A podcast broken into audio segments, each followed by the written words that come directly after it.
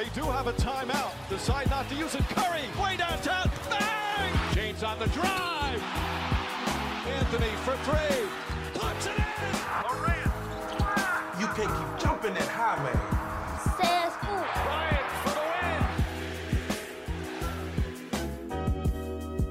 win. La hype du basket américain est sur Sport en France et c'est maintenant. Installez-vous, on est parti pour 52 minutes de hype avec un programme encore très très dense cette semaine. On y va, Euh, on aura donc en hype ou pas hype Nicolas Batum, on connaît la date de sa fin de carrière, ça y est, c'est connu. Le Joker Nikola Jokic qui fait coup double, hein, MVP de nouveau. Et Monty Williams et Tyler Hero également récompensés par la NBA. Dans Hashtag Hype et l'actualité des réseaux sociaux, on va parler de Kevin Durant et de son road trip en Grèce euh, qui a fait parler. Puis nous partirons à la découverte des universités noires américaines appelées les HBCU dans la chronique fraîche d'Embrick Parker. Et euh, ça va également nous faire discuter un petit peu. Rivalité, défi physique et joute verbale, intimidation également. Est-ce que la NBA n'est pas devenue trop soft? On va en parler dans le débat de la semaine. Et on aura aussi un focus sur James Harden, le barbu le plus célèbre de la NBA. Voilà, gros programme pour euh, nous encore aujourd'hui. On va faire les présentations, hein, puisqu'il y a du monde autour de moi pour m'accompagner. Il y a un homme qui euh, revient du théâtre. On va l'appeler Arnaud Labuche aujourd'hui. Comment il va? Bah, il va très bien, très très bien. euh, Sylvain, comment allez-vous vous-même? Eh ben ça va, Sidonie va bien aussi? Très très bien, très très bien. Voilà. Non, mais il se la raconte parce que je l'ai invité voir ma pièce de théâtre, donc il est en train de faire le synopsis, mais c'est un bon commercial. Eh ben écoute, faut aller voir cette pièce. Hein. Ouais. Euh, à l'île Vardar, le plus Ouais. beau jour de ma vie, du côté de la comédie Saint-Martin. Il reste plus beaucoup de Ouais, représentations. on termine fin mai là. Bon, il faut pas tarder. Allez-y. On va aller en duplex du côté de- du côté d'Athènes. En Grèce, puisqu'il y, arri- il y est, il y est, hein, il est arrivé du côté de- du côté d'Athènes, c'est Angelo Tsakarakis. Salut Angelo. Salut, salut tout le monde. Salut Jean-Claude, Melo, Mehdi, Sylvain, toute la famille Hype. Si vous ne l'avez pas entendu, je suis très hype aujourd'hui. On te sent bien hein, du côté de l'Acropole. Je crois que tu n'es pas loin de l'Acropole. Profite, euh, mon ami. On va, on va te laisser, on va traverser du côté, on retourne aux États-Unis d'ailleurs, et on va du côté de San Francisco pour accueillir Melvin Carsanti. Salut Melvin. Bah, écoute, salut Sylvain, salut, euh, salut Jean-Claude, salut Angelo. Je me suis mis au bleu grec pour lui, pour lui rendre hommage à, à, comment on l'appelle, monsieur le sélectionneur. Donc euh, j'espère qu'il appréciera.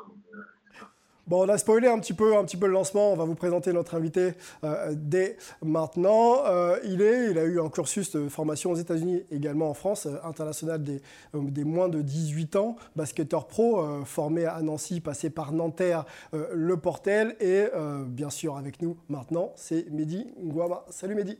Salut, comment ça va? Ça va et toi? Bien, bien, merci de m'accueillir. Bah, merci d'avoir accepté l'invitation, surtout. On a une question un peu traditionnelle, nous, quand on, on accueille nos invités. On est dans une émission hype. Est-ce que tu as un joueur hype et une équipe hype quand on parle de NBA À l'heure actuelle, À l'heure actuelle, euh, moi, mon joueur hype, c'est Ja Morant, Ja Morant, ouais, blessé en ce moment. en ce moment. Ok. Et si je dois parler de mon joueur préféré, c'est Allen Iverson. Ok. Et une franchise? Une franchise euh, que je vois gagner? Euh, Hype, celle qui te fait kiffer, quoi. Tu te lèves pour aller, pour les voir jouer, quoi. Les Nets. Ok, bon. Là, Bon, il va falloir là, attendre quelques... va pas se lever. il va falloir te attendre lever, quelques semaines. Les Nets pour Kyrie Irving. J'apprécie le, le jeu et Le jeu, le style. Ouais, ouais. Meneur de jeu, d'ailleurs. Ouais, Est-ce que tu t'identifies un peu aussi à, à son style? Beaucoup, beaucoup, beaucoup. Ok. Bon, il faudra, attendre à Kyrie Irving, c'est dans quelques semaines maintenant, voire quelques mois pour le revoir jouer. Joueur très très fort des Brooklyn Nets. Tout le monde est autour de moi, autour de la table et en Skype. On y va pour hype ou pas hype?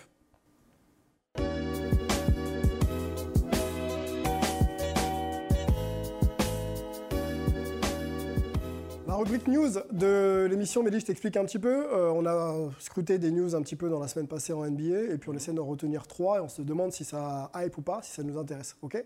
Donc on part sur euh, cette première news. Elle concerne un Français bien connu, international, Nicolas Batum, qui s'est exprimé dans les colonnes de l'équipe. Euh, je vous lis la décla. Je veux jouer encore deux ans, idéalement. Ce serait aller loin avec les Clippers, Coupe du Monde, et aller loin avec, avec également encore les Clippers, plus, plus les Jeux Olympiques de Paris pour y finir ma carrière. Donc, euh, on, c'est pas nous qui l'annonçons, mais euh, Nicolas Batum devrait s'arrêter en 2024. Euh, il aura 36 ans, hein, Nicolas Batum, en 2024. Euh, une génération peut-être, ouais, sûrement d'ailleurs après, après la tienne. Euh, Quand on évoque Nicolas Batum qui arrête sa carrière, qu'est-ce que toi, ça t'évoque? Est-ce que c'est hype ou pas? C'est pas hype parce que là, c'est au revoir à une génération 88-89. Batum, voilà, Batman, le, le gars, il a porté une très belle génération, il a eu une belle carrière en NBA. Et euh, le fait de ne plus voir sur les terrains, ça, ça va faire bizarre. hein. C'est Ça va comme faire si- Mais c'est une nouvelle qui t'intéresse. Tu la trouves. euh, Moi, ça va me faire mal au cœur. Batum, Ouais, je, je l'aime beaucoup, tu vois. En plus, euh, quand j'étais à Nancy, je l'ai vu. Mhm. Euh, tu sais, pendant les lockouts euh, NBA, il a fait un passage à Nancy qui était super intéressant. Euh, il était dominant et euh, le fait qu'il arrête sa carrière bon, à Paris 2024, c'est- exceptionnel, mais voilà, j'aurais souhaité qu'il continue un petit peu. Continue un petit peu. Ouais, un petit peu. La légende, euh, on voit le palmarès, hein, euh, beaucoup, beaucoup de médailles pour, euh, pour Nicolas Batum. Médaille de bronze en 2014 et 2019 à la Coupe du Monde. Eurobasket, c'est une médaille d'or en 2013, médaille d'argent en 2011 et une médaille de bronze en 2015. Et Jeux Olympiques, hein, c'était l'an dernier euh, à Tokyo, vice-champion olympique, une défaite de courte, courte défaite face à, à Team USA. Angelo? Nicolas Batum qui prend sa retraite, une page qui se tourne. Une page qui se tourne, en effet. Euh, c'est de toute manière le cycle de la vie, c'est le cycle des carrières de sportifs. Euh, ça fait partie, on va dire, euh, de, cette continuité. Il y a la passation à la nouvelle génération. Il a une carrière magnifique. C'est un leader charismatique. Il a fait ce contre aussi spectaculaire que précieux euh, face à la Slovénie lors des derniers JO. Donc voilà, euh, en plus c'est quelqu'un de charmant, c'est quelqu'un de très humble, euh, très réservé. Donc Donc hype. on peut lui souhaiter que la réussite avec les Clippers, c'est de finir en beauté avec les JO à domicile. Voilà, fin de carrière, c'est pas hype parce que c'est normal. C'est quelque chose qui devait arriver de toute manière, mais c'est hype parce que euh, il s'agit d'un monument du basket français et forcément, bah, on, a un œil affectif sur tout ce qui le concerne. Tu parlais des Clippers, on peut voir les stats en carrière de, Nicolas Batum. Il joue euh, aux Clippers de Los Angeles euh, cette saison et, euh, et il a débuté d'ailleurs du côté de, Portland, hein, drafté en, en 2008 si, je ne dis pas de bêtises. Les stats en carrière, c'est 11.1, 5 rebonds et euh, 3 passes 5. Mélo, joueur complet, Nicolas Batum, tu l'as croisé sur les terrains de NBA. Quand on voit ses stats, on sait que c'est pas un homme de statistiques, mais c'est quelqu'un qui met un peu de l'huile dans les rouages. Qu'est-ce que tu peux nous en dire là, de, cette carrière accomplie hein, de, de Nicolas Batum?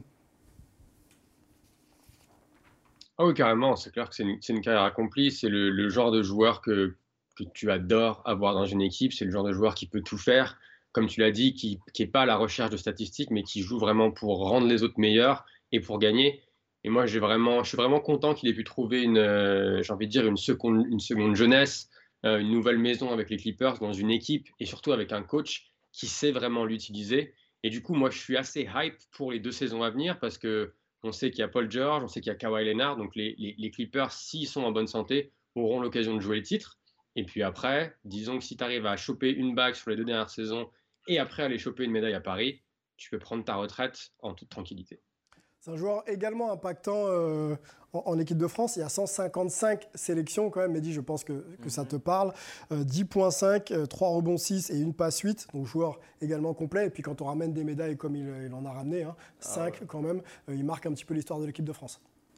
Bah, il porte bien le maillot. Il porte bien le maillot, capitaine de l'équipe de France. Exactement, il a, il a su, euh, on va dire, euh, rebondir par rapport à Tony Parker, qui lui, euh, voilà, euh, a représenté la France bien comme il faut. Mhm. Et, euh, quand il est parti, bah, c'est lui qui a, Qui a, qui a repris le, qui a pris le bateau, flambeau. quoi.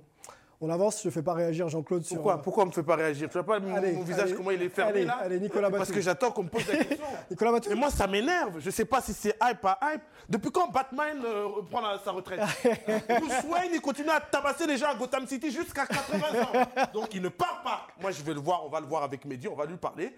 Batman doit nettoyer les villes. Qu'est-ce que ça veut dire, ça? 36 ans, t'arrêtes? On va lui laisser un On message. lui a cassé le dos. Ben, il lui a cassé le dos. Il est revenu.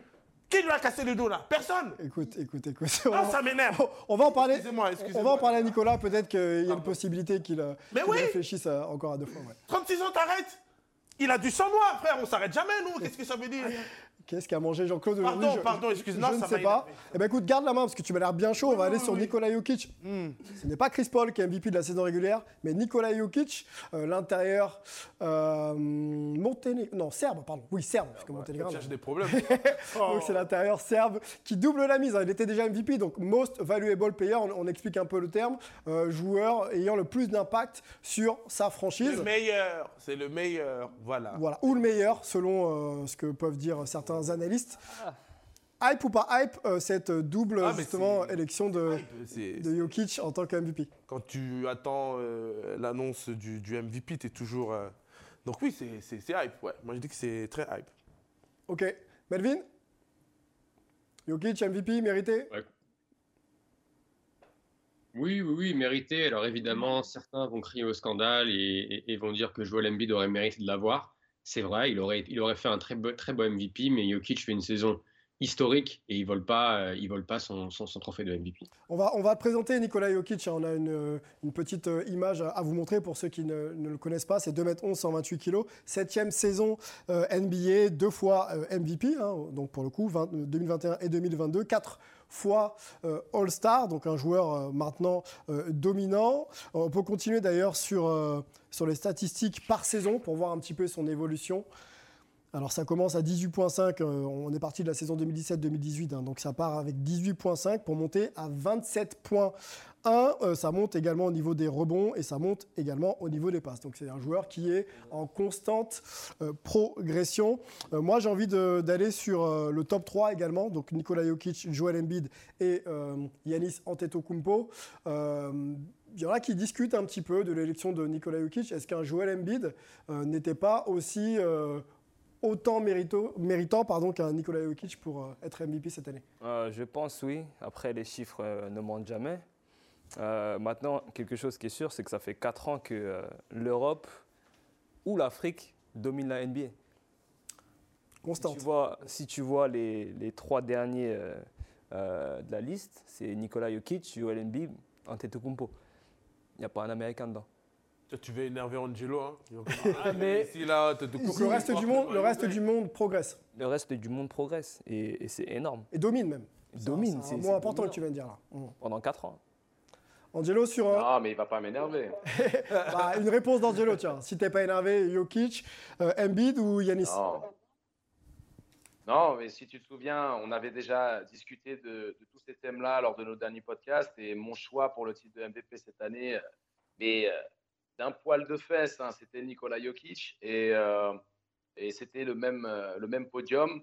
Mais ce qu'il faut bien comprendre et remettre euh, sur la table, c'est que ces trois candidats méritaient considération et peu importe l'élection de MVP avec un de ces trois noms, personne ne leur est volé. Pour des raisons légitimes, pour des raisons évidentes, ils le méritaient tous les trois. Donc il y a des préférences, des affinités. Embiid avait le vote de certains, Antetokounmpo le vote d'autres. Jokic est celui qui a récupéré le plus de votes. Mais il reste, comme l'a dit Melo, le joueur qui a fait une saison historique statistiquement à un niveau qui était euh, indiscutable. Et la proximité au niveau du classement qu'il avait avec Embiid a fait en sorte que ça puisse tomber en sa faveur. Si euh, les Nuggets n'avaient pas réussi à s'immiscer aussi haut dans, dans la conférence Ouest et qu'ils avaient été hors des playoffs, par exemple, Embiid aurait remporté l'intabal. Mais à trois victoires près, euh, ils n'ont pas, on va dire, daigné lui retirer ce qu'il mérite tout autant que les deux autres. Melvin Tu voulais réagir? Ouais, ouais, ouais, juste un dernier truc qu'on n'a pas dit, c'est que euh, Denver a joué quasiment toute la saison sans Jamal Murray, leur meneur titulaire, euh, qui joue normalement à un niveau de All-Star, sans Michael Porter Jr., qui a signé un contrat max avant la saison. Et donc le fait que Jokic puisse amener cette équipe-là de Denver à la sixième place à l'Ouest, en soi, c'est un miracle. La façon dont il a réussi à jouer face aux Warriors au premier tour, j'ai eu la chance d'être le, le témoin de, de, de deux, trois matchs de ce premier tour à, à- au Chase Center de San Francisco. C'est, enfin, c'est, c'est, c'est, c'est- il n'y a, il y a pas de mots. Il y a pas de mots pour décrire ce qu'il a, ce qu'il a réussi à faire cette saison. On reste sur les awards, messieurs. Euh, on va euh, du côté de- du coach de l'année. Euh, Monty Williams euh, vient d'être élu. Euh, on va en parler ensemble, mais on va commencer euh, par le sixième homme. Donc le premier euh, sortant du banc, euh, que l'on appelle sixième homme en NBA, euh, qui est Tyler Hero. Hmm. Voilà, donc on peut commencer, on voit les trois. Il était dans une shortlist de trois finalistes avec Kevin Love, le champion NBA en, 2016 avec, avec les Cavs, et Cam Johnson, encore en playoff, donc avec, avec, avec les Suns.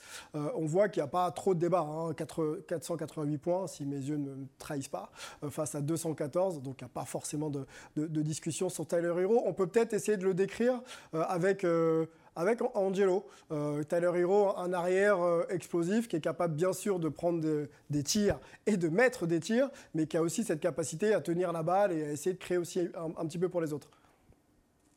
Oui, oui. C'est euh, un joueur qui s'était révélé dans la bulle au, titre, au, même titre, que Duncan Robinson. Et il a réussi un petit peu à l'image d'un Manu Ginobili avec les Spurs à donner sa plénitude malgré le fait qu'il sorte du banc et ce qui rend d'ailleurs cette équipe de Miami si dangereuse et qui a aidé à ce que Miami finisse premier de la conférence S cette saison. Et donc, euh, au niveau du style de jeu, euh, une confiance en lui indescriptible, cette capacité à prendre des tirs en première intention, à trois points, et surtout de se créer lui-même son tir, contrairement à Duncan Robinson qui, lui, a besoin du travail collectif pour qu'il puisse se démarquer en utilisant des écrans et autres et euh, cette capacité à pouvoir créer le jeu sur les situations d'écran porteur.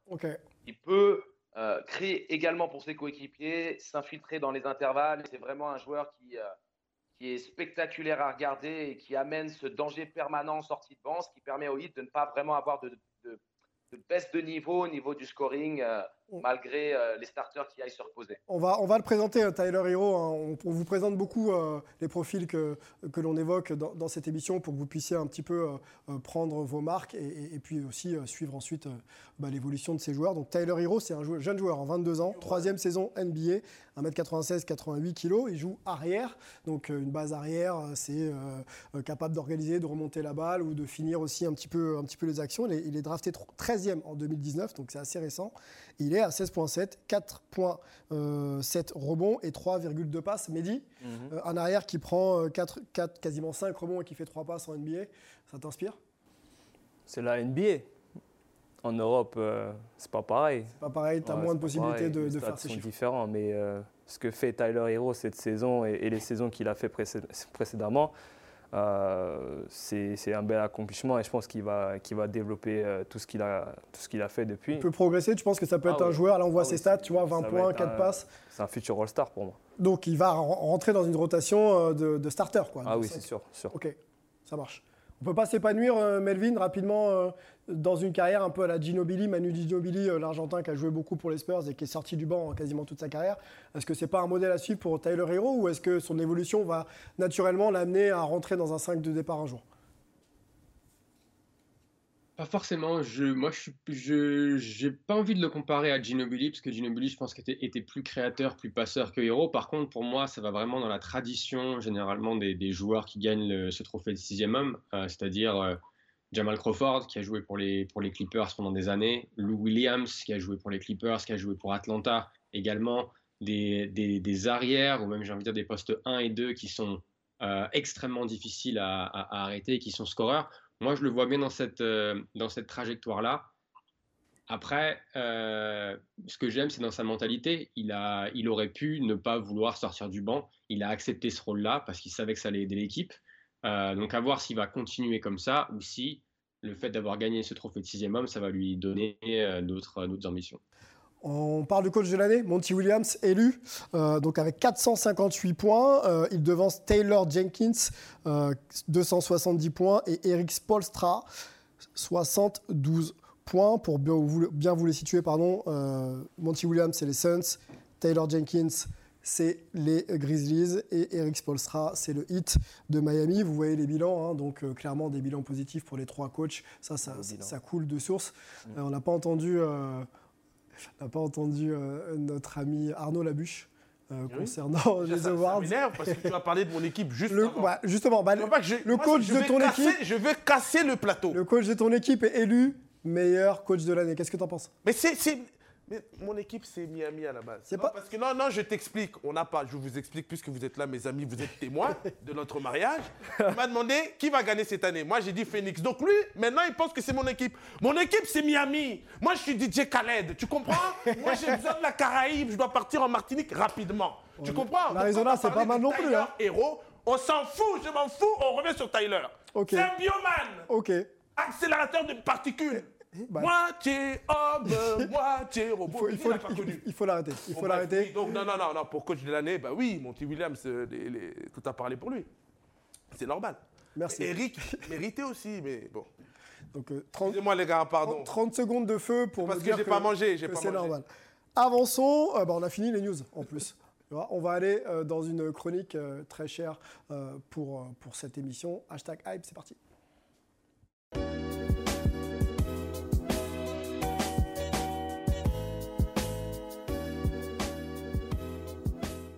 Les bêtises de Jean-Claude. Ça me perturbe, mais on va, on va y Angelo, arriver. On va arriver au bout. parce qu'Angelo, il rigole. On va arriver au bout. C'est dur. Melvin, je l'ai vu rire. Tu vois, Melvin, lui, c'est, lui, je l'appelle Wolverine. Il aime pas, mais il aime pas rigoler. Quand j'arrive à le faire rire, c'est bon, je peux dormir. tu as fait ta journée. Ah, j'ai fait ma journée. Hashtag hype, c'est parti. Restons, restons, restons, restons. Non, non, je réponds pas à ça. On enchaîne tout de suite. Hashtag hype, les réseaux sociaux. L'actu des réseaux sociaux, hype. On essaye de chercher, pareil, une info qui, qui nous intéresse. Et puis, on, on en discute ensemble. Kevin Durant était du côté de la salle Gaston Médecin à Monaco euh, il y a encore euh, une semaine. Il a continué son road trip euh, du côté du Pirée.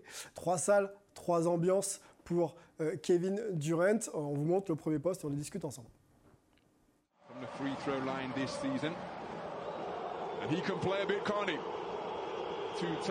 On vous explique un peu, un peu le contexte. Mike James, euh, le pote de, Kevin Durant, euh, et, joue à Monaco et était qualifié donc, euh, dans le Final 8 pour tenter d'aller au Final 4 dans un match 5 euh, au Pirée, dans une salle euh, que l'on nomme la salle de l'amitié. hein.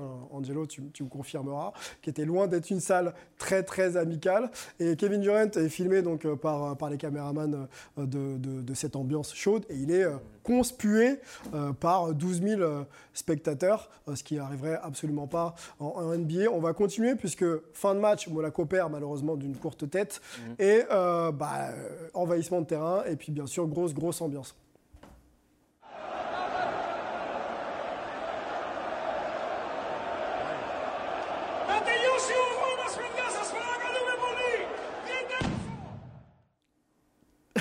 Voilà, donc on entend quand même des, des bruits de bombes artisanales euh, en ces temps un petit peu de, de- disent, hein. de, de conflits un petit peu, euh, un petit peu politiques ou géopolitiques euh, compliqués. Ça doit être euh, difficile d'entendre quand même ce type de, de son à l'intérieur d'une salle. Je sais pas ce que tu en penses. euh. Mais moi, je, Euh, moi, je sais pas Jean-Claude pourquoi vous êtes étonné. Angelo, il sourit parce qu'il connaît son pays. Le dieu de la guerre. le dieu de la guerre, Arès, il vient de là-bas. Eh ben, on, va Dionysos, le dieu du vin, on va lui il demander. vient de On là-bas. va lui demander, Angelo, normal. Angelo, normal ou scandale? C'est une, c'est une ambiance normale euh, ce qu'on vient de voir ou euh, finalement c'était une salle surchauffée qui, nécess- enfin, qui, qui a montré vraiment euh, des, voilà, une ambiance un peu particulière? La base. La base, tu vois? La base. Attends. Rien de particulier. Mais bien sûr, les chevaliers du zodiaque viennent de son Euh, pays, c'est pas pour rien. Non, mais en fait, euh, à une échelle française, ça paraît extravagant. L'Olympiakos, quand est-ce qu'il n'y a pas les, les fumigènes? Quand est-ce qu'il n'y a pas euh, euh, cette, euh, cette ambiance euh, électrique Bon, On peut rappeler que tu as joué en Grèce. hein. que j'ai pu commenter. Oui, bien sûr. Les dernières finales grecques que j'ai pu commenter sur Match and Sport à l'époque, le match avait été interrompu parce que les, les, les spectateurs avaient balancé les sièges des tribunes sur le terrain. Je veux dire, il n'y a rien de nouveau, on connaît. hein. Et surtout, ce qu'il disait euh, sur la vidéo que vous ne pourriez pas comprendre, c'était s'il vous plaît, arrêtez tous ces, tout ce grabuge pour que votre équipe puisse terminer le match. Et c'est très souvent le cas. D'ailleurs, là, ils ont mangé leur match de suspension standard. Ils vont payer 53 000 euros de- d'amende standard. Il n'y a rien de nouveau. En tout cas, pour Kevin Durant, c'était assez nouveau parce que les images euh, qu'on vient de vous montrer euh, proviennent de, de- de son tweet. hein. C'est lui, qui a- c'est lui qui a filmé et il a marqué en gros Apocalypse. Donc lui, clairement, euh, ça l'a complètement choqué. Quoique, parce est-ce qu'il a fini quand même euh, en bonne compagnie euh, sa soirée Euh, Je vous propose de regarder.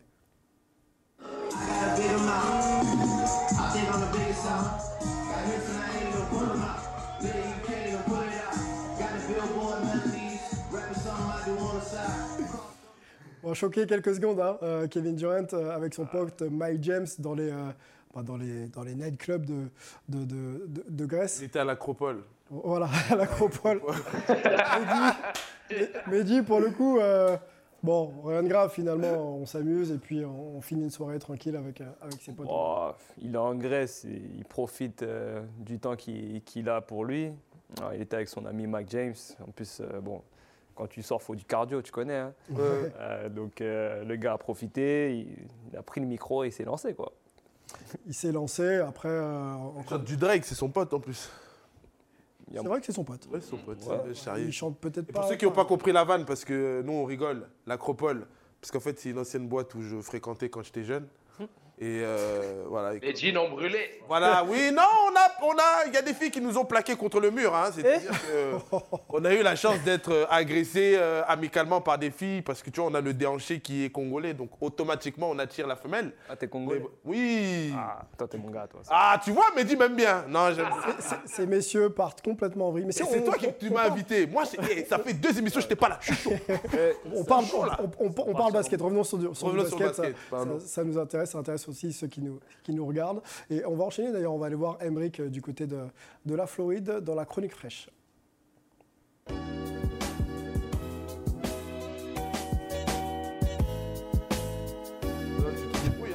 Tu vas avoir du montage. Emric est là, euh, toujours pour nous prendre quelques images de Mehdi. Euh, donc, on a un reporter, un Antoine de Maximi, qui fait un peu d'inside euh, pour, pour Hype et qui euh, se promène. On a vu New York, on était à Miami et on va aller du côté euh, des universités euh, noires américaines pour comprendre un petit peu philosophie, fonctionnement et puis euh, voir aussi un peu euh, quels basketteurs sont passés par ce type de, euh, d'université.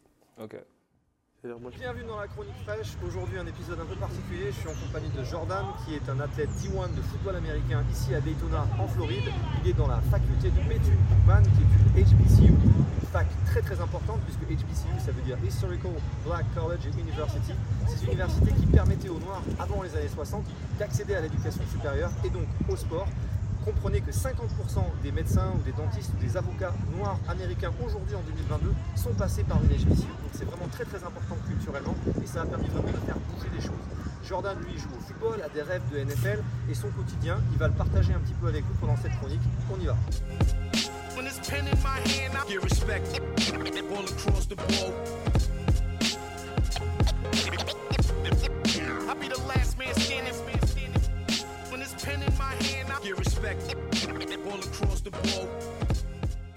Le football, c'est un sport qui est très, très, euh, très physique. C'est 90% du temps, on le passe dans la salle de muscu. Parce qu'on joue très, très peu au, au foot en soi. On passe vraiment plus de temps le- dans la salle de muscu, à devenir plus fort, plus rapide et plus explosif qu'autre chose. Ah, nous sommes au cœur du campus, au niveau de la statue de, de Marie MacLeod, cette fameuse petite dame qui aura euh, résisté au Ku Klux Klan et qui est à l'origine en fait de, de cette université. Klux Klan qui venait euh, pour essayer de défier les Noirs de venir euh, voter. On était en 1922 et dans cette ville de Daytona, qui est une ville à 90% blanche, eh bien, elle a dit aux Klansman non, vous ne pouvez pas intimider les gens de voter pour qui ils veulent. Alors, bien évidemment, grâce à elle, le, vote euh, a été retourné et donc c'est le candidat qui n'était pas euh, KKK, qui n'était pas euh, un petit peu fasciste, qui l'a emporté. Elle représente vraiment l'espoir pour le futur. Abraham Lincoln abolit l'esclavage en 1865, c'est la fin de la guerre de sécession qui aura duré 4 ans entre le nord et le sud. Et pendant de longues années, les Américains vont dire qu'ils vont être euh, séparés mais égaux. C'est-à-dire qu'ils vont continuer à faire de la ségrégation, séparer les noirs et les blancs, les fontaines, les bus, les endroits publics, les piscines. Vous imaginez que en Floride ou- dans le sud des États-Unis, là où vraiment le cœur de l'esclavage était, eh bien, les gens pouvaient jeter de l'acide chlorhydrique sur les noirs qui venaient se baigner pour un petit peu défier l'autorité blanche. Donc c'est vraiment toute cette culture qu'il y a ici, cette culture de, de l'activisme noir pour, pour un monde meilleur. Et des gens comme le docteur Marie MacLeod Bethune ont permis vraiment cette avancée-là. Et au cœur du campus, il y a aussi la maison de Marie MacLeod Bethune qui aura permis donc, euh, de créer cet endroit-là. Comme tu peux le voir, il y a une grosse différence de budget au niveau des HBCU. Si tu compares à des grosses écoles du type Harvard, Il y a combien de HBCU dans la une centaine. Une centaine. Bah, D'ailleurs, tu vois, la centaine d'HBCU, si tu les mets côte à côte, eh ben, elles représentent à peine 10% du budget d'Harvard. Tu es en train de me dire qu'une seule université blanche Harvard, historiquement, euh, à côté de Boston, c'est le budget, c'est 10% de son budget, c'est des centres d'université noires. C'est Ouais. quand même fou. Mais au niveau implication des étudiants, toi, tu as transféré de Buff- Buffalo ici parce que le programme te correspondait un peu plus. Mais est-ce que socialement c'était un acte engagé? Est-ce que tu trouves quand même qu'il y, a- il y a vraiment une implication des, des athlètes afro-américains pour ces HBCU à nouveau? Est-ce que ça, ça repart?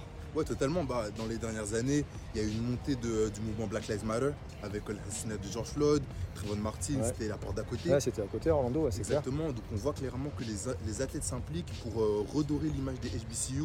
Et sur un plan social, économique, c'est une révolution.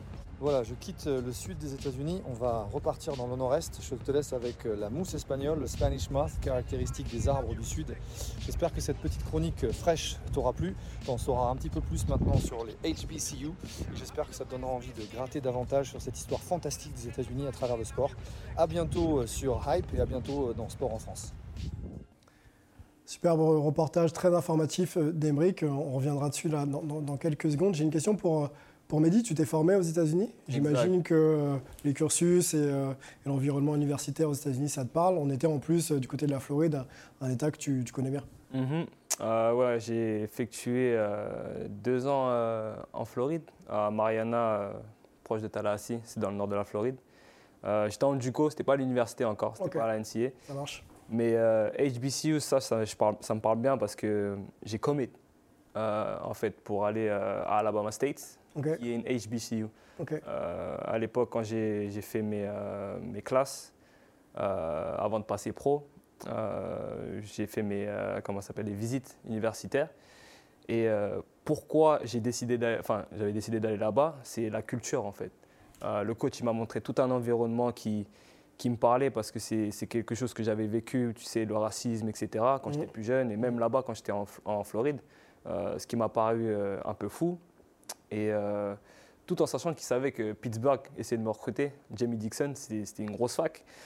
Et euh, donc quand il m'a montré ça, il m'a fait comprendre que voilà, euh, je pouvais peut-être changer quelque chose aussi par rapport à l'université. D'avoir une tête comme moi, Mhm. euh, même si je suis français, etc. euh, ma vie aurait changé si je serais parti là-bas. D'accord. Ouais. Melvin, l'importance des HBCU aux États-Unis, toi qui y vis, est-ce que tu peux nous en, nous en parler un petit peu? Ouais, bien sûr. Bah, c'est ce que, disait un peu euh, Mehdi au niveau de la, culture. On sait que la, ségrégation n'existe, euh, n'existe plus, ou en tout cas n'est plus légale aux États-Unis, mais le racisme, euh, en particulier dans le, sud du pays, est, éminemment présent, malheureusement. Et donc, avoir ces, collèges et ces universités, ça aide vraiment à continuer cette, tradition noire, cette culture noire. Et on a de plus en plus d'athlètes depuis, comme le disait euh, euh, l'athlète dans le, reportage, depuis la montée du, euh, mouvement Black Lives Matter, on a de nombreux athlètes qui soit euh, vont faire des donations euh, à des HBCU, je pense notamment à, Chris Paul, que Mehdi, euh, dont Mehdi parlait avant l'émission. Steph Curry a aussi fait des, euh, des donations pour euh, essayer par exemple d'avoir de, euh, des programmes de golf dans certains HBCU. Et on a un seul joueur actuellement qui est présent, qui est passé par un HBCU, qui joue en NBA, c'est Robert Covington qui joue aux Clippers et qui vient d'ailleurs de se faire euh, de signer un nouveau contrat avec les Clippers. Allez suivre Emric euh, qui nous parle de sport, euh, de culture américaine et d'histoire euh, des, États-Unis sur son compte Instagram @fraîcheur. Vous y allez, euh, vous likez, vous vous abonnez à son compte et vous verrez d'autres stories aussi informatives que celles euh, que vous venez de voir. Euh, messieurs, on va on va parler un petit peu NBA et on va parler euh, trash talk dans le débat de la semaine.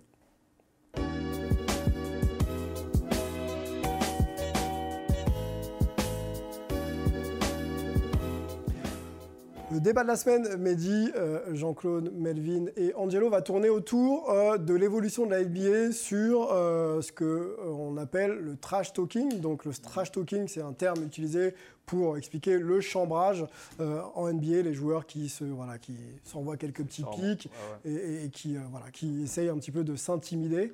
Euh, on a des exemples de joueurs bien connus tels que Michael Jordan il y a quelques années, très très fort pour ça. On va se poser la question de savoir si le trash talk est de retour en NBA. Ce sera une première question. On va essayer aussi de voir si les amendes en NBA puisqu'on est en période de playoff il y a pas mal d'éjections, il y a pas mal de- de- d'affrontements un petit peu musclés et des joueurs sont sortis. Euh, est-ce que la NBA fait son travail en termes de euh, répression ou est-ce qu'il faut aussi des fois laisser les joueurs un peu s'exprimer? Ça, c'est une question que je voudrais euh, vous, poser. Et puis en, toile de fond, on aura une question plus large sur la NBA. Est-ce que la NBA n'est pas une ligue devenue soft? On a vu des images au Pirée, on voit ce qui se passe en NBA. où est-ce qu'on peut situer un petit peu maintenant l'ambiance et l'atmosphère de cette ligue? On commence par la première? Mhm. On y va, euh, Jean-Claude Le trash talking, ça te parle Oui, ça me parle. Ok. Mais tu dis, ça s'est arrêté à un moment donné? Moi, j'ai toujours, en tout cas, toutes les fois où j'ai regardé les matchs ou quoi, j'ai l'impression. Après, peut-être pas à l'époque comme Jordan ou Gary Payton, mais. Hein Mais dis-toi, tu. Hmm, Moi, je pense que aujourd'hui, le trash talking, il est, il est plus médiatisé, je dirais. Ouais, c'est parce qu'il y a les réseaux. Relayé par Ça les a réseaux. toujours existé, Ouais, parce que- Ils sont toujours chambrés, les joueurs. Ouais, c'est ça. Mais euh, avant, à l'époque de Jordan, tout ça, ça restait dans l'interne. Tu avais des noms connus, euh, on sait, mais sinon, je pense qu'ils sont toujours chambrés. Après, il y a les chambreurs méchants, là, des Gary Payton, et puis tu as des chambreurs juste avec des onomatopées comme Tim Duncan, et puis, oh, olé, truc. Angelo, est-ce qu'on assiste euh, à un retour euh, du trash talk, donc ce terme utilisé pour chambrer euh, sur les terrains ou même en dehors des terrains en NBA Ouais, le parler poubelle. Le parler poubelle, Malheureusement, le, le trash talk, il est réprimé. C'est-à-dire qu'on voit encore euh, cette nuit euh, Yannis Antetokounmpo qui n'a même pas sorti un, un son Il a rien de dit. sa bouche et qui s'est mangé une faute technique simplement euh, pour avoir euh, Ah ouais, nargué avec le regard. Exprimer une véhémence, quoi. con- confronté avec le regard Orford sur lequel il venait juste de dunker. À titre personnel, ça me désole. Je trouve ça. euh, Si je te suis bien, je te coupe. Je Si, que ça- si- si je te suis bien, Voilà. le trash talk n'existe plus parce que la NBA ne permet plus. On est bien d'accord ouais, je suis- Non, la NBA, la NBA réprimande systématiquement euh, les joueurs qui se regardent, qui se poussent un peu, même qui échangent pas forcément agressivement, se voient tous euh, réprimandés d'une faute technique ou même exclus euh, s'ils ont eu deux fautes techniques dans le même match alors que ça, vient simplement gâcher le jeu parce que ce n'était pas méritant d'une telle sanction et euh, le trash talk ex- excessif, agressif, violent, voire même euh, tout ce qui arrive au niveau de la confrontation physique qui s'ensuit d'un trash talk euh, mal avisé, je suis totalement pour le fait de cadrer ça et de réprimer. Par contre, de retirer aux joueurs cette euh, spontanéité dans la réaction par rapport à des choses qui puissent se passer. Pour être performant au plus haut niveau, peu importe le sport, il faut énormément d'agressivité. Et on essaie justement euh, d'aseptiser le tout et de quelque part ne pas permettre aux joueurs de vivre le moment tel qu'ils le vivent intérieurement. Donc là, tu es sur l'angle numéro 2. Garde un petit peu ton point parce qu'on va essayer de le développer euh, dans, quelques minutes. Euh, Melvin, je te relance pas sur les propos d'Angelo. Je te pose la question pour toi quel est le plus grand trash talker en activité? Draymond Green. Ah bah écoute, c'est très simple, hein, c'est Draymond Green. Euh, je pense qu'il n'y a pas de. il y a Il n'y a pas débat Eh ben, C'est intéressant ta réponse parce que Draymond Green s'est exprimé sur le sujet et pour lui, c'est pas lui. Donc on- je, je vous propose de l'écouter et puis on en discute ensemble. KD. I've always said, told people like KD was one of the biggest trash talkers to me since I came into the league, and it would be like disrespectful stuff, like "Hey, who is this?" Like K would say stuff to people, and you're like, "Yo, you Kevin Durant." Like there's not really much I can say back, and so I think if if if I'm not going with myself, I would have to say KD for sure. Le trash talk de Draymond Green pour euh, donc trash talker Kevin Durant. C'est assez marrant. Qu'est-ce que tu en penses, Melvin Ouais, je trouve que KD, comme le disait euh, Draymond, c'est peut-être plus irrespectueux ou c'est des, des one-liners, c'est des petites piques. On l'avait vu avec, notamment avec euh, Evan Fournier dans les derniers matchs de la saison régulière où il lui met un tir dessus et il lui fait Ouais, t'es trop petit, t'es trop petit. Euh, et après, je pense que dans le, au niveau de, de la plus grande gueule de la NBA, celui qui va parler à partir de la première minute jusqu'à la 48e minute, euh, c'est Draymond Green euh, sans, sans, sans problème. Sans problème. Tu l'as vu il y a encore quelques, quelques, quelques heures du côté Beverley de San Francisco. Patrick Beverley, ouais, c'est vrai que c'est un bon client. Il y a quand même quelques, mal, quelques têtes comme ça, effectivement, qui euh, n'hésitent pas à dire, à dire ce qu'ils pensent. Euh, on, on avance, messieurs. Les comportements déviants, on est en playoff. Euh, allons sur euh, l'intensité qui monte, les affrontements, les rivalités qui sont exacerbées. Euh, on se souvient de Draymond Green expulsé dans le match 1 euh, contre, contre Memphis. Euh, Qu'est-ce qu'on a? Dylan Brooks euh, qui se fait expulser dans le match 2 pour euh, une faute flagrante euh, contre Gary Payton euh, Junior. Et voilà, on voit le tableau en plus qui, s'affiche. Et puis on a mis Kyrie dans, dans ce tableau, puisqu'il y a un montant d'amende élevé. On se souvient de son mode d'expression avec euh, voilà, des doigts levés, hein, le, majeur levé. pendant le ramadan en plus. Hein. Quand il était en plus en, période de ramadan. Donc c'est, on, va noter. Est-ce que, est que messieurs, sur cette question des comportements déviants, on sait que l'intensité monte. Est-ce qu'il faut laisser les joueurs s'exprimer ou est-ce qu'il faut les cadrer? Dites-moi tout, je vois que ça fait rigoler Mehdi, on, on, va, on, va, te, on va te laisser répondre. Pardon. Euh, oh, je t'en prie. Bon, je sais pas. Doivent-ils s'exprimer ou est-ce qu'il faut quand même euh, cadrer un petit peu euh, il faut, cadrer, le mode d'expression? Il faut, cadrer. C'est vrai que la NBA essaie de, de cadrer, enfin contrôler surtout le match. Mm. C'est le rôle d'un arbitre. après, je rejoins aussi Angelo par rapport à ce qu'il a dit sur le fait que voilà, il faut laisser aussi s'exprimer les joueurs parce que les gars sont passionnés, ils font un métier de fou. Euh, je suis désolé, on a tous de l'énergie à donner et, parfois aussi de la frustration, mais c'est que comme ça qu'on joue bien, nous, en fait. Donc, euh, voilà, euh, Sur le terrain, laisser s'exprimer, peut-être sur tous les comportements déviants en dehors, essayer de cadrer un peu. Qui va agresser quelqu'un, ouais, mais sinon, ça fait partie du basket. C'est-à-dire, je pense même dans les années 50, il se, il se trash talker en noir et blanc, c'est sûr. C'est comme si tu disais on a enlevé le crossover aujourd'hui, tu peux pas enlever le trash. Angelo, Angelo sur le terrain, qu'est-ce qu'il faut faire quand on voit euh, Draymond Green euh, voilà, euh, s'exprimer de la sorte, c'est-à-dire faute flagrante, sortir en faisant peut-être un petit peu de gestes véhéments Qu'est-ce qu'on pense de ça? Qu'est-ce qu'il faut faire? En fait, en fait, moi je suis partisan du juste milieu dans tous les aspects de notre vie et dans tous les domaines. C'est-à-dire que à l'heure actuelle, la NBA en est arrivé au point où, par exemple, le grand Dikembe Mutombo, la légende hein, du Zahir, qui a été euh, un des tout meilleurs pivots de l'histoire de la NBA, faisait un geste très simple, pas, pas méchant, mais qui narguait un peu ses, ses, adversaires. Quand il les contrait, il sortait le doigt, il disait no, no, no, no. À l'heure actuelle, ce geste-là serait sanctionné d'une faute technique, alors que c'est devenu quelque chose de complètement emblématique, symbolique du personnage qui était Mutombo et euh, et c'est repris même dans les publicités aujourd'hui. C'est devenu quelque chose qui, a été repris même par les fans. Ton, avis, ton avis sur la question, ton avis m'intéresse. Est-ce qu'il faut les laisser s'exprimer comme dans les années 90 ou est-ce qu'on euh, on doit euh, venir un petit peu euh, tout de suite à la, à, la, base calmer tout comportement qui pourrait être ensuite un petit peu déviant? Alors en fait, je, reste sur ce que je dis donc. Ça veut dire le juste milieu. Laisser les joueurs s'exprimer, se regarder, quitte à se pointer du doigt un petit peu, à se narguer.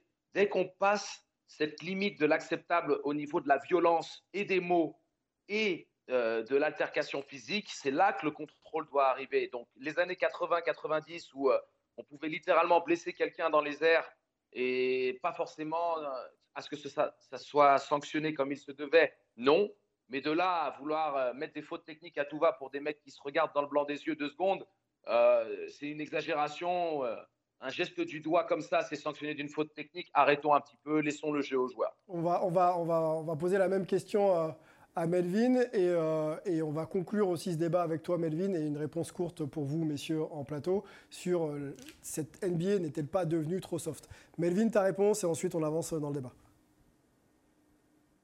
Ouais, pour moi, si elle est devenue trop soft. Je totalement Angelo sur le, je rejoins totalement Angelo sur les, euh, sur les, sur les fautes techniques, sur le, sur le chambrage, ça fait partie du jeu, ça, on devrait laisser le faire. Après, même sur les fautes, je veux dire, on voit par exemple euh, Draymond Green qui a été euh, donc exclu lors du match 1 pour une faute, certes, qui est dure, qui est physique. Est-ce que tu veux réécouter Draymond Green faite, Il y a 10 ans, il y a... On, on, a le sonore de Draymond Green, on peut peut-être le passer et puis tu continues derrière, excuse-moi.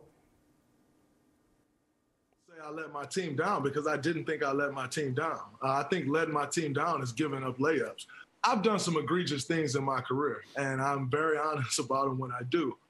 I didn't expect to get ejected there, so I wasn't going to put myself in a place where I'm like, oh, I feel bad, because I didn't think I deserved an ejection. And no one else in the locker room thought so. Je te laisse reprendre, tu peux peut-être euh, commenter les propos de Draymond Green qui allaient un peu dans le sens de ce que tu disais. Ouais, non, exactement. Je pense qu'il y, a des, fautes qui sont physiques, et surtout en playoff, il faut les, laisser jouer. Et après, par contre, il y a des fautes comme ce qu'a fait Dylan Brooks sur Gary Payton, où là, tu, prends la tête d'un joueur, tu le fais tomber en air, le gars se casse, se casse le coude. Là, évidemment, ça, vaut une faute flagrante 2. Après, là, ce qui me dérange, et ce qui revient sur ta question de est-ce que la NBA est plus soft, c'est qu'on voit un festival de flops. On l'a vu entre Luka Doncic et Chris Paul.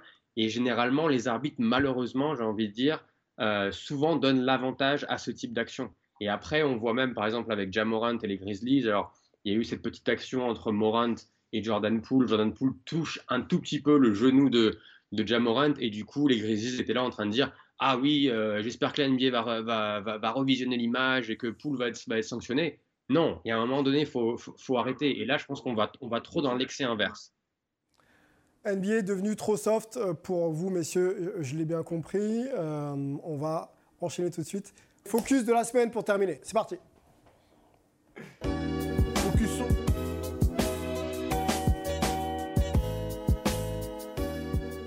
Mehdi, on va parler du barbu le plus célèbre de la NBA.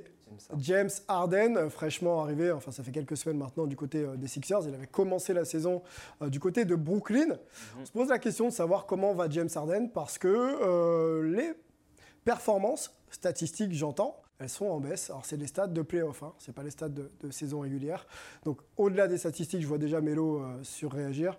Il y a aussi le, les impressions. On n'a pas d'image forcément à, à, nous, à, vous montrer. C'est un joueur que tu suis, James Harden. Sur l'impression, euh, est-ce que tu sens que James Harden est encore, euh, on, on, dirait, à son prime, c'est-à-dire euh, au top de sa carrière? Euh, Je dirais que depuis le dernier match, voilà, je pense qu'il a, mm a, récupéré. euh, Prêche, pasteur, prêche. Qu'il a récupéré son don. Alors on a les stats justement, les stats euh, de, la, de, de, la série et on voit justement un Game 4 euh, qui est bien plus euh, impactant avec 31 points, 44% au tir à 2 points et 60% à 3 points. Donc il y a une vraie performance de James Harden qui demande peut-être à confirmation. Mais restons déjà sur le, le début de, de, sa série contre, contre le Heat où il y a 17.6, mm -hmm. 26% de, au tir à 2 et, et 25 à 3 points. Est-ce qu'il ne euh, faut pas s'inquiéter ou est-ce que finalement c'est un peu difficile pour lui euh, dans le système de jeu de, de Doc Rivers par exemple? Bah, Il a une superstar aussi avec lui. Ok, Joel Embiid, qui, ouais. qui mange beaucoup de ballons et, et on doit l'alimenter, le gamin. Ok. Donc euh, il y a aussi un, un temps d'adaptation, mais euh, après avoir regardé le, le, dernier match, je me dis que ça, ça devrait le faire. Melvin, notre analyste un petit peu sur le jeu, euh, James Harden, ça te parle forcément. Tu l'as vu du côté de, Houston, euh, ce joueur euh, formidable, attaquant, inarrêtable, incapable d'aller au CR comme le prendre des tirs à trois points, pas forcément intéressé par la défense toujours. Là, tu l'as vu à Brooklyn et on va s'intéresser aux Sixers et sa série contre le Heat. Comment tu trouves James Harden? Est-ce que notre question n'est pas un peu trop polémique? Est-ce que finalement, c'est un joueur qui se règle encore avec un fort joueur à l'intérieur qui doit appréhender? Alors, elle n'est pas, polémique, mais par contre, il faut la nuancer. C'est-à-dire que quand on montre les stats, les stats d'avant son arrivée à Brooklyn et maintenant aux Sixers, c'était quand il était à Houston où c'était le franchise player, le joueur numéro un. Donc forcément, il marquait plus de points parce qu'il avait plus de tickets shoot, il avait, plus, il avait tout le temps le ballon en main. Quand il arrive à Brooklyn, il se retrouve avec euh, Kevin Durant et James Harden. Donc il se retrouve plus dans un rôle de meneur de jeu, j'ai envie de dire, qui fait jouer l'équipe. Et c'est un peu pareil euh, cette saison avec les, avec les Sixers. C'est l'équipe de Joel Embiid. Et du coup, euh, James Harden, c'est plus le second, j'ai envie de dire, le, le, le, le, second couteau ou le, deuxième scoreur. Après, oui, il est en déclin, je pense, sur l'aspect sur physique. C'est-à-dire qu'il a plus le premier pas qu'il avait avant. Et surtout aussi, je pense qu'il a du mal à enchaîner les performances. Alors, sur ces deux premiers matchs de la série, sans Joel Embiid, toute la défense de Miami était vraiment concentrée sur lui. Et Miami est une des meilleures défenses de la NBA. Et il n'a pas su justement retrouver le niveau euh, dont on connaissait quand il était, euh, quand il était à Houston. Là, on voit que James euh, pardon, Joel Embiid revient. Du coup, la défense de Miami doit s'occuper de Joel Embiid en, en, priorité. Et du coup, ça ouvre des choses pour James Harden. Et je pense que c'est pour ça qu'il a eu une bonne performance lors du match 4. Maintenant, là où il est en déclin, pour moi, c'est cette régularité. Et donc, ça va être intéressant de voir s'il arrive à enchaîner des bonnes performances ou s'il continue d'être en dents de scie. J'entends euh, ton point sur la notion du physique. C'est vrai qu'il a l'air d'être un peu encore en, en embonpoint, en tout cas pas forcément très fit, euh, notre ami James Harden. Angelo, je te relance juste après la déclat de James Harden, euh, qui lui, pour lui, je n'ai rien à prouver. Je vais sur le terrain pour jouer mon jeu et essayer d'aider mon équipe à gagner. Je, ne ressens pas de pression particulière. Je ne ressens pas tout ça. Voilà, James Harden, euh, c'était en avril dernier. Euh, lui, il joue comme il a toujours joué, hein, qu'il soit à Houston, à Brooklyn, aux Sixers. Il ressent pas la pression, James Harden.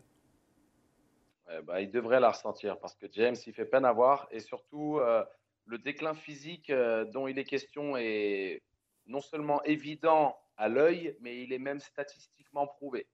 C'est-à-dire que j'ai j'ai écouté le dernier podcast de, de JJ Redick, qui est d'ailleurs un podcast euh, pour tout vrai euh, aficionado du basket et toute personne désireuse de vraiment comprendre les, insides et les petits détails qui font euh, ce qu'est la NBA aujourd'hui. JJ Redick, c'est de l'or en bas. Donc, il y a toutes ces statistiques avancées et tout- toutes ces technologies qui sont établies pour permettre de suivre les performances des joueurs, leur vitesse maximale euh, sur certaines courtes distances, leur cardio sur tout un match. Et on voit que la vitesse de pointe d'Arden dans son prime prime, à l'époque où il était MVP, candidat MVP chaque année, était euh, 3 km plus rapide en moyenne que à l'heure actuelle. C'était euh, 19 km/h sur sa vitesse de pointe quand il était dans son prime, il en est à 16 aujourd'hui. Euh, il tire la charrette et il est en train de payer le fait de ne pas avoir pris soin de son corps comme il se devait quand il était question de, de se faire trader, qu'il a un petit peu manigancé euh, une Oui, qui méforme. ne serait pas resté en forme, en tout cas. euh, son mécontentement. Ouais. Ok. Exactement. Il avait manifesté son mécontentement pour se faire échanger et il s'était laissé euh, euh, tout simplement être hors de poids. On le voyait, hein, c'était Bibendum Arden. Et maintenant, à son âge, eh bien, il le paye, tout simplement. Il a du mal. Alors, Et, Angelo, euh, dernière déclat. de dire qu'il n'a rien à prouver, de, de- de dire qu'il n'a rien à prouver, c'est faux. Il a tout à prouver. Il n'est pas champion. Il n'a jamais vraiment été performant en playoff comme il aurait dû l'être. Et en l'absence d'Embiid, c'est là qu'il aurait dû montrer qui il était. Et sur les deux premiers matchs, ça faisait peine à voir. Donc oui, il a fait un match 3 euh, sensationnel, Arden de retour. Voyons voir dans le temps, les amis, avant de se dire que son prime est de retour, parce que demande- pour l'instant, c'est le déclin absolu. hein. Ça demande confirmation. Effectivement, une dernière celle de- du leader de la franchise pour toi, Mehdi, Joel Embiid. Mhm. On en parlait ensemble. Je n'ai pas arrêté de, de le dire depuis qu'il est arrivé. Donc, il parle de James Harden. hein, depuis qu'il est arrivé ici, il doit être plus agressif pour jouer son jeu, mais ce n'est pas mon boulot de lui dire. C'est probablement au coach de lui dire de prendre plus de tirs. Est-ce qu'il n'y a pas une petite pique là envers euh, Doc Rivers Pour conclure? Ah, il, il a piqué aussi Ben Simons. Ok. Donc, il pique beaucoup de monde euh, finalement. Beaucoup de euh, monde. Joel Embiid. Peut-être un leader euh, un peu difficile finalement, pas facile de jouer avec lui. Sur le plan de leader- leadership et de partager un petit peu les responsabilités à ce niveau-là. Je pense qu'il a encore du travail à faire. Euh, Joel Embiid? Ouais. Ok, très bien. On en parlera d'ailleurs de Joel Embiid, euh, ça peut faire, ça Ah peut si, faire quand une même. longue Hello, discussion. quand même. Angelo Quand a pas l'air même, hello. d'accord, mais on va pas relancer le débat, euh, messieurs. Joel Embiid, on, on en a parlé suffisamment, et puis il est encore qualifié en playoff, donc on pourra peut-être en parler dans un prochain numéro. C'est déjà l'heure de euh, vous remercier. On va remercier euh, Jean-Claude qui était très très chaud aujourd'hui. Il va falloir revenir la semaine prochaine, Jean-Claude. hein. Faut que je revienne à jeun. Quand je mange pas, je suis Ouais, à t'es jeun. t'es pas bien. Donc, euh, Alil Vardar, c'est ça, le premier jour de ma vie? Plus beau jour de ma vie? Plus beau jurade de ma vie d'Alil Vardar, exactement. Ok, il faut y aller, la comédie Saint-Martin, n'hésitez plus, euh, si vous avez un petit peu de Ah, temps à, perdre. On va remercier Melvin qui commence euh, sa journée du côté de San Francisco. Merci Melvin. Angelo également en Grèce euh, avec euh, donc ses nouvelles fonctions Ouais. de sélectionneur, hein, basketball 3-3. Force à toi. fait. Faut pas lui en vouloir à Jean-Claude. Faut pas lui en vouloir. Il était assis vouloir. à ma place. Il savait pas qu'il y avait un pouvoir maléfique à, ce- à cet endroit-là. On va remercier Mehdi, Mehdi qui est venu euh, pour, de Troyes d'ailleurs pour, pour nous rendre visite.